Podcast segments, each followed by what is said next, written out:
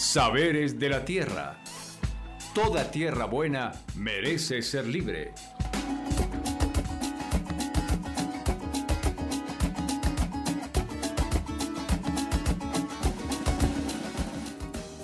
Reciban un cordial saludo desde esta hermosa ciudad de Fusagasugá, Hoy iniciamos nuestra serie de podcast temáticos sobre saberes de la tierra porque toda tierra buena merece ser libre. Estos podcasts buscan compartir conocimientos, saberes, experiencias sobre la naturaleza, la tierra, el agua, la vida, la agricultura y el día de hoy iniciamos nuestro programa con el tema sobre experiencias comunitarias. No se olviden Pueden escucharnos en Evox y cualquier plataforma de podcast.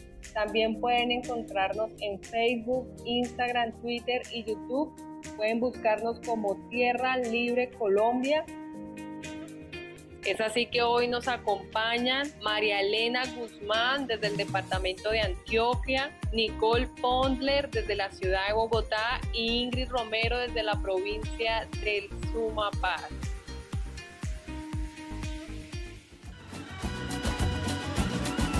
Escuchó al final de un duro siglo, otra voz en América, redescubrir, debatir del sueño de liberación. Bueno, nos encontramos aquí con María Elena Guzmán desde el departamento de Antioquia.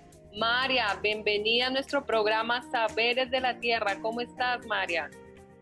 Buen día a todos y a todas, saludos cordiales desde Antioquia. Yo soy María Elena Guzmán, integrante de Tierra Libre Antioquia. Soy agrónoma, sembradora y soñadora.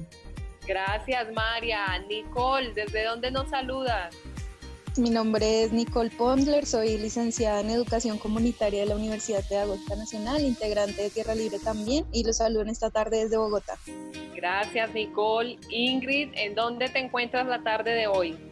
Hola Rosita, a todas y todos, saludarles con mucha emoción, les saludo desde Fusagasugá, Ingrid Romero, estudiante de zootecnia de la Universidad de Cundinamarca y integrante de Tierra Libre. Vale, muchísimas gracias.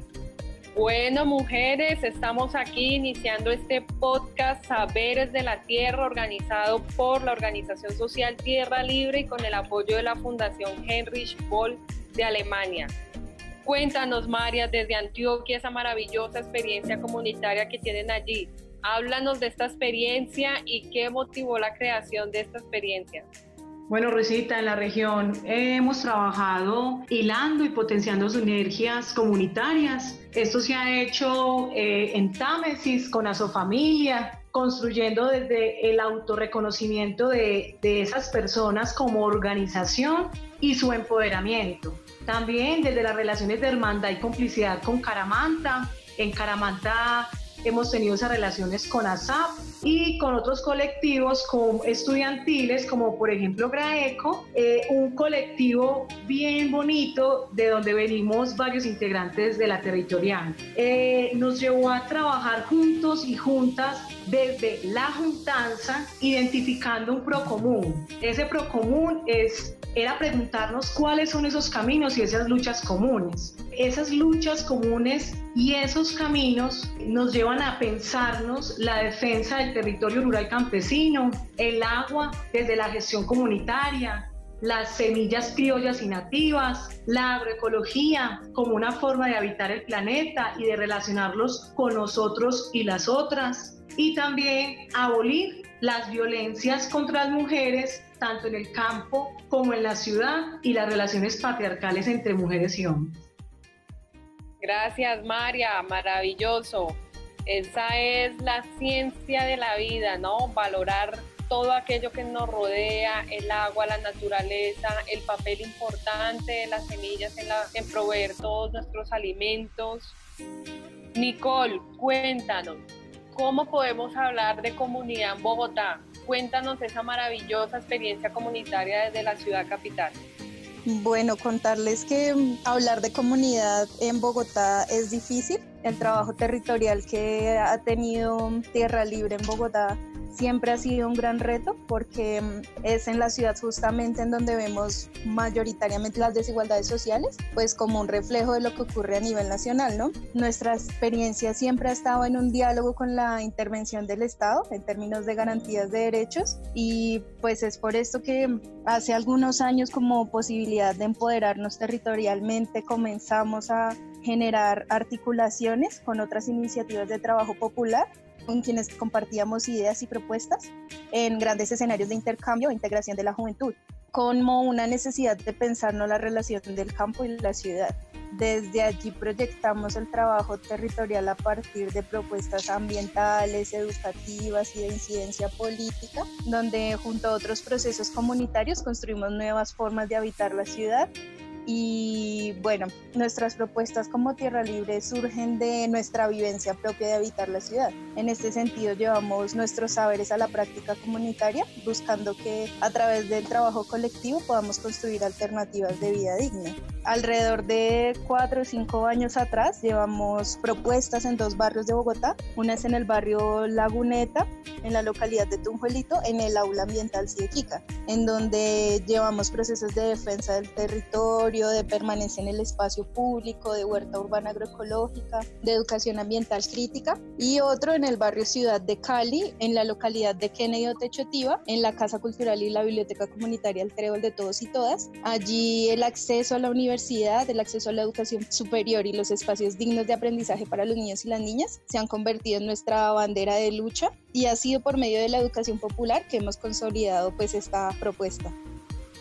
Vale, Nico, muchísimas gracias por compartirnos esa experiencia y qué profunda la reflexión a la que nos traes, ¿no? Educación popular, educación ambiental, huertas urbanas, cultura, educación para nuestros niños como propuestas hacia formas alternativas de habitar la ciudad.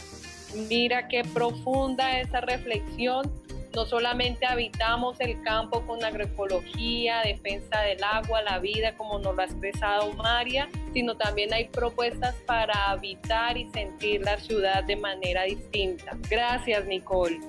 Bueno, entonces abrimos paso a Ingrid Romero, que nos acompaña desde la provincia del Sumapaz.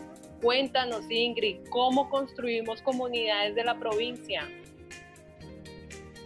Bueno, pues es muy emocionante también poderles llegar a ustedes como contándoles nuestros procesos. Aquí en la provincia de Sumapaz trabajamos con cinco municipios específicamente, Fusagasugá, Pasca, Tibacuy, Silvania, Pandi, y llevamos siete procesos que nos articulan o nos dejen entre cada uno de los municipios.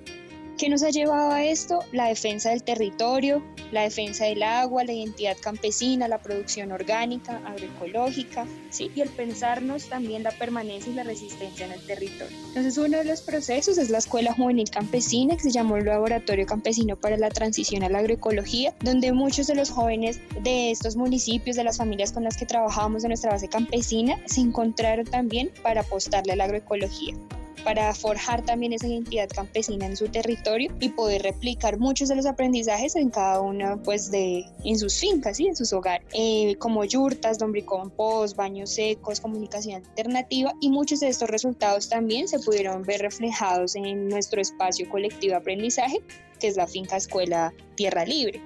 Eh, otro de los espacios también con los que pues le apostamos también a esa educación popular, que le apostamos también a, generar estrategias alternativas de producción, es la Escuela Campesina Agroecológica.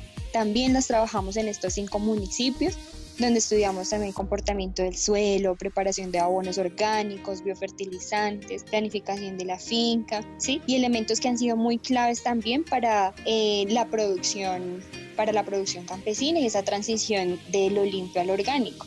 Uno también de los procesos que ha sido muy importante, que ya lleva dos de sus grandes sesiones, de sus grandes escuelas, ha sido la Escuela Regional de Promotores para la Defensa del Agua y el Territorio. La primera se llevó a cabo en el 2017, la segunda en el 2019 y la primera ha sido muy, muy simbólica en el territorio porque justo para ese tiempo también se nos presentaba una coyuntura muy importante aquí en Fusagasugá y fue la consulta popular, ¿sí? donde con más de 30 mil votos en defensa de la vida, en defensa defensa del territorio, pues se le dijo no a la explotación petrolera, se le dijo no a la extracción por medio del fracking en el territorio y pues forjamos a través de la escuela esa capacidad de liderazgo de mujeres y hombres en el territorio. Esto nos dio paso también a las grandes movilizaciones, a la sensibilización de la gente a través de uno de los comités que, a través del comité que creamos como Tierra Libre y en donde articulamos con varias personas afín que fue la, el Comité Fusunga. ¿sí? Otro de nuestros trabajos y que venimos acompañando en el territorio ha sido el acompañamiento a la Asociación de Vendedores Informales, los Utagaos, que quienes eh, a través de la asociación pues van en defensa de sus derechos y de la dignificación laboral. ¿sí? Son personas que han sido desconocidas por el Estado y que a través de esta asociación han encontrado su lugar para la defensa de su trabajo informal, dignidad como trabajadores. ¿sí? Y por último, contarles pues nuestro proceso de cooperativa y de ecotienda que van articulados también en conjunto de poder organizar nuestra base campesina, poder tener un punto en común entre todos, ¿cierto? Entre esa base campesina que se piensa el territorio, que lo defiende, que también le apuesta a unas prácticas de producción distintas, no convencionales, de la producción orgánica, agroecológica, y una ecotienda como propuesta de comercialización en el territorio de productos orgánicos, limpios y de manos campesinas de la región, que brinda también eh, espacios de confianza entre los productores, entre las familias campesinas, entre los consumidores, entre un producto saludable y también un precio justo que le retribuya a los campesinos y campesinas en la región.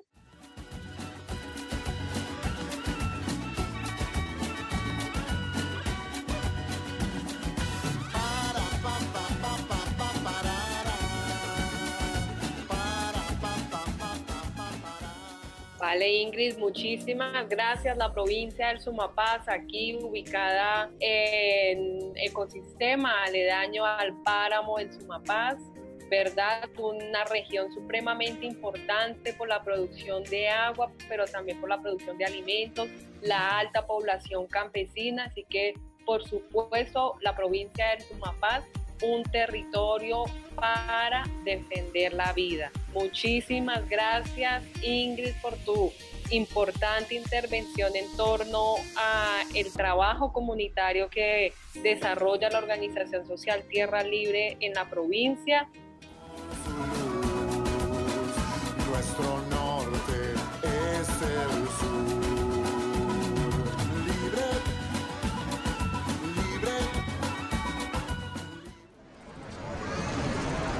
Gente anda diciendo. Gente anda diciendo. La gente anda diciendo.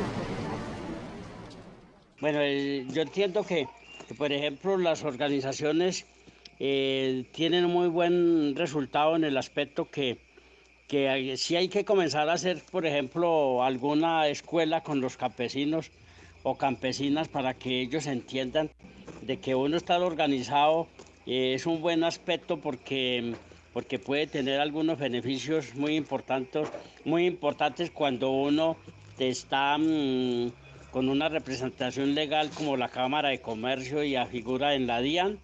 Entonces quiere decir de que uno con una organización eh, ya mm, conformada eh, puede tener mm, algunos beneficios para uno presentar proyectos que son los beneficios que le exigen hoy, por ejemplo, eh, en cualquier parte, cualquier corporación que quiera uno hacer un proyecto de beneficio para los campesinos, eh, lo primero que le exigen es que si tiene representación legal. Y bueno, a ustedes agradecerles muchísimo por acompañarnos en la tarde o en la mañana de hoy, a la hora que escuchan este podcast, Nicole, Ingrid y María. Cerremos eh, despidiéndonos con una recomendación, dónde podemos encontrarlas a ustedes o al trabajo comunitario que realizan y por supuesto en esta tarea de construir comunidad, ¿qué nos recomiendan? ¿Un libro, una película, una serie, lo que ustedes quieran? María, Bueno, Rosita, a mí me pueden eh, encontrar en Instagram como M Guzmán Cero y en Twitter también como M Guzmán Cero. Eh, ¿Qué les puedo recomendar? Mm, tengo dos libros muy bonitos para recomendarles. Eh, uno es de Alfredo Molano, escritor colombiano, se llama De Río en Río en donde el escritor hace un recorrido en todos los territorios negros. Son crónicas y notas de viaje en la región más atractiva del Pacífico colombiano. Y otra escritora colombiana, Catalina Ruiz Navarro, Las mujeres que luchan se encuentran.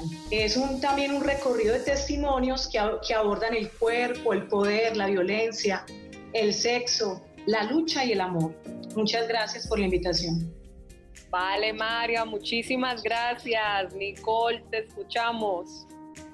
Bueno, Rosita y a todos, yo quisiera despedir el espacio pues haciendo un llamado a fortalecer el vínculo social y comunitario, a reconocer un poco que las dificultades que tienen los vecinos también son nuestras dificultades y que eso sea lo que nos permite la acción en últimas y la transformación.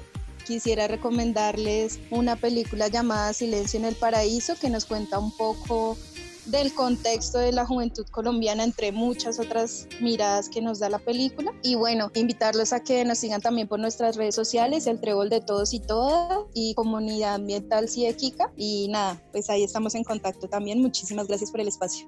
Gracias a ti, Nicole. Cuéntanos, Ingrid, eh, bueno, Rosita, pues sí, muchas gracias también por el espacio. Pues ahí pendientes de la página también de Tierra Libre, nos pueden encontrar, pueden ver todos los procesos que llevamos a nivel nacional. A mí me pueden encontrar como Juliet0310 en Instagram. Y quisiera así recomendarles un libro que para mí ha significado mucho desde su lanzamiento. Es un libro de Sensat Agua Viva, se llama Como el agua y el aceite, que cuenta la historia de muchas mujeres defensoras de la vida, defensora del, defensoras del agua, del territorio, y en el que también hay una parte hay un escrito de una de nuestras compañeras que se llama Ivonne Flores, ¿sí? Donde cuenta también muchas de las luchas y resistencias aquí en Sumapaz a través del agua y pues que es muy bonito también pues poder conocer estos sentires, ¿no? Y se ven reflejados ahí a través del libro. Gracias, un abrazo para todos y todas. Bueno, ahí lo tienen, tres mujeres desde Antioquia, Bogotá y el Sumapaz, integrantes las tres de la organización social Tierra Libre, acompañándonos en esta apertura de la serie de podcast Saberes de la Tierra, porque toda tierra buena merece ser libre.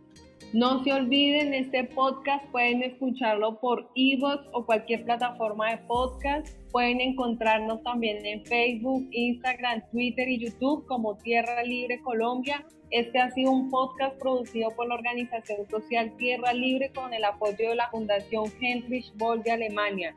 Un placer haber estado con ustedes y por supuesto seguimos en conexión. Hasta la próxima.